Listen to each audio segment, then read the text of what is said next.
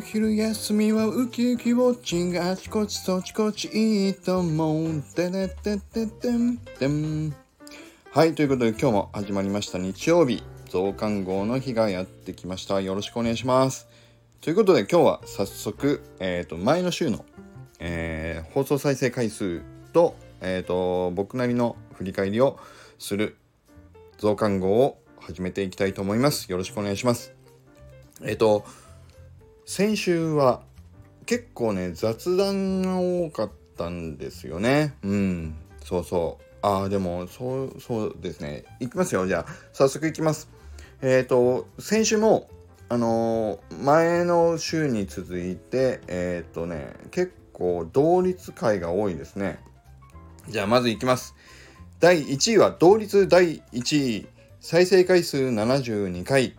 2026年への決意表明。そしてもう一つが超雑談。いつの間にか僕の体を蝕んでいたことということでこちらが再生回数72回になりました。これはもうね僕の体がかなりの老化に蝕まれていたっていう回から始まってそれが月曜日ね。でそこから水曜日に僕が2026年3年後ですよ。ね。僕が50歳になる時に向けてジムに通い始めますということをね決意してもう体のメンテナンスをもう一度やり直すぞっていう決意を表明した回こちらがえっ、ー、と同率で72回の第1位になりました。ありがとうございます。そして第3位続いていきます。どんどんいきます。再生回数71回ビバヘルニアということで。そう。僕の老化を告白しジムに行く決意を表明したトップナンバーワン日本に対して1票差。1回の再生の差で僕がヘルニアだったということを告白した回。そしてあこれ結論ちょっと言ってなかったですよね。僕の今立ち上げている僕たち立ち上げているマイクールヒーローズのチームに僕を含めて3人のヘルニアがいました。ということでね。あのスタイフで話した後実際にビバヘルニアの回で、えっ、ー、と、スタイフでもね、ちょっとコメントを、あの、集めて募ってみたところ、えっ、ー、と、ヘルニア、実際にヘルニアですっていう方はね、2名いらっしゃったんです。ね。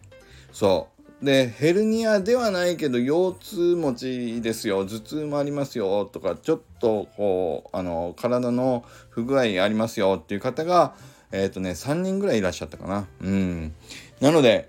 えっ、ー、と、僕が立てた、あの、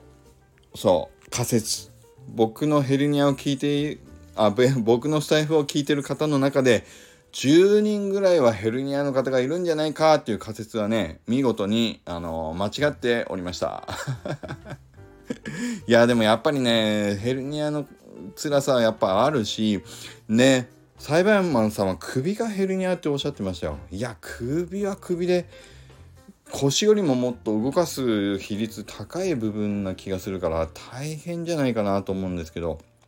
やっぱりでも皆さんおっしゃってたのが、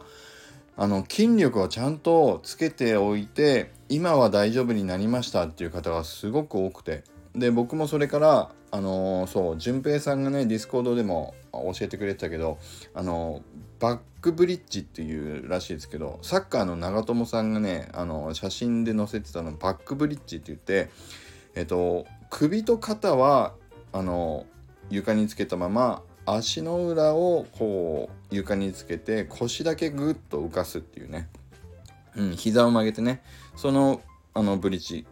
腰だけを浮かすブリッジを今毎日やってます。そしたらかなりねあの腰の痛みが減ってきたのでやっぱりあの痛いから動かさないんじゃなく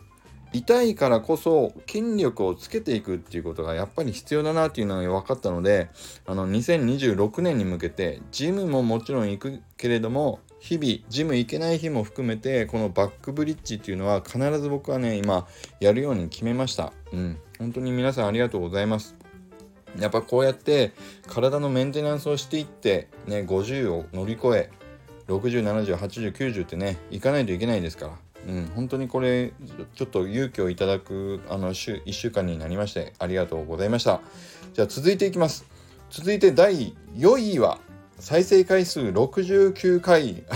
これはそうですね。はい69回。陳謝はいたしません。ということで僕が陳謝はしない。陳謝ムーブには乗らないよ。ってていうことをねあの宣言した回ですね。はい。であのはっきりコメント欄であ力さんは天の弱ですねっていうねコメントを何人かの方から頂きましてあのわざと天の弱という言葉を使わずにあの陳謝はしないという言い訳をずっとしてたんですけどとにかくねバレましたね。僕は本当のねちっちゃい時から言われていました。もうめちゃくちゃ天の弱。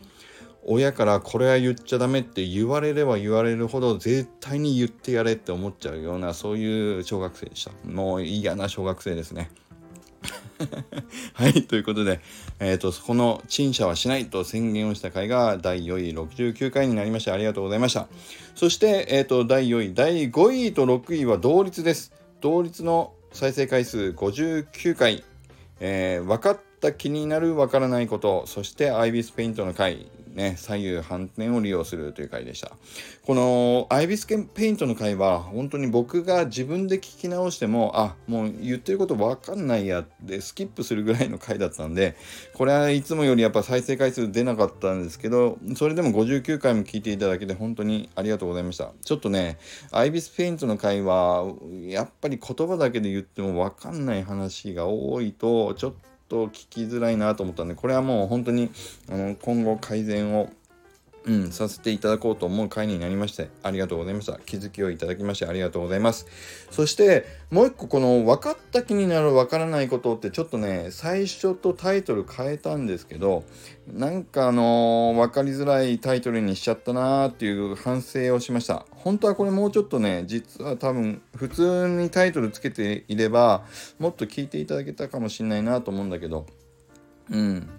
分かんないけど分かった気にさせちゃってはいはいもうこれ以上聞きませんってさせちゃうとダメだよねっていうねそういう、うん、一個の気づきをお話しした回でした。うん、これまだもし聞いてない方いたら是非聞いていただけると嬉しいです。そして最後第7位は日曜日増刊号46回の再生回数となりました。ということで、えーと、この今日の日曜日増刊号もこれで以上になります。だいぶやっぱりあの再生回数そうですね70回とかあの聞いていただける回が増えてきて本当に本当にありがとうございます。はい、ということでこの週は僕の老化現象の告白からヘルニアの告白それから体をこれから作り上げていくぞという宣言をさせていただいた回が一番聞いていただけた週となりました。是非またこのアップデートは報告させていただければと思います。それでは今日もこれで終わりにしたいと思います。それでは皆さん良い一日を